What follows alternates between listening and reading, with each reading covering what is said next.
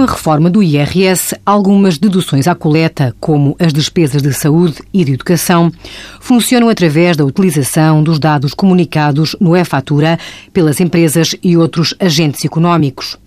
Para que as despesas sejam dedutíveis, as entidades vendedoras dos bens e prestadoras dos serviços têm que estar registadas com o Código de Atividade Económica dos respectivos setores de atividade em que pode existir dedução.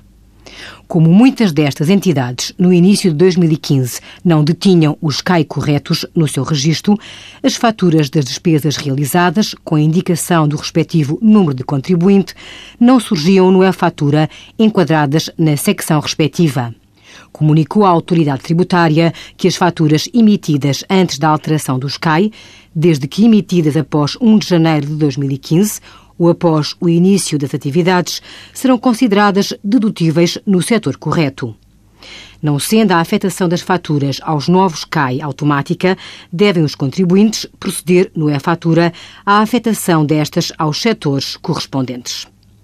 Envie as suas dúvidas para conselhofiscal.tsf.occ.pt.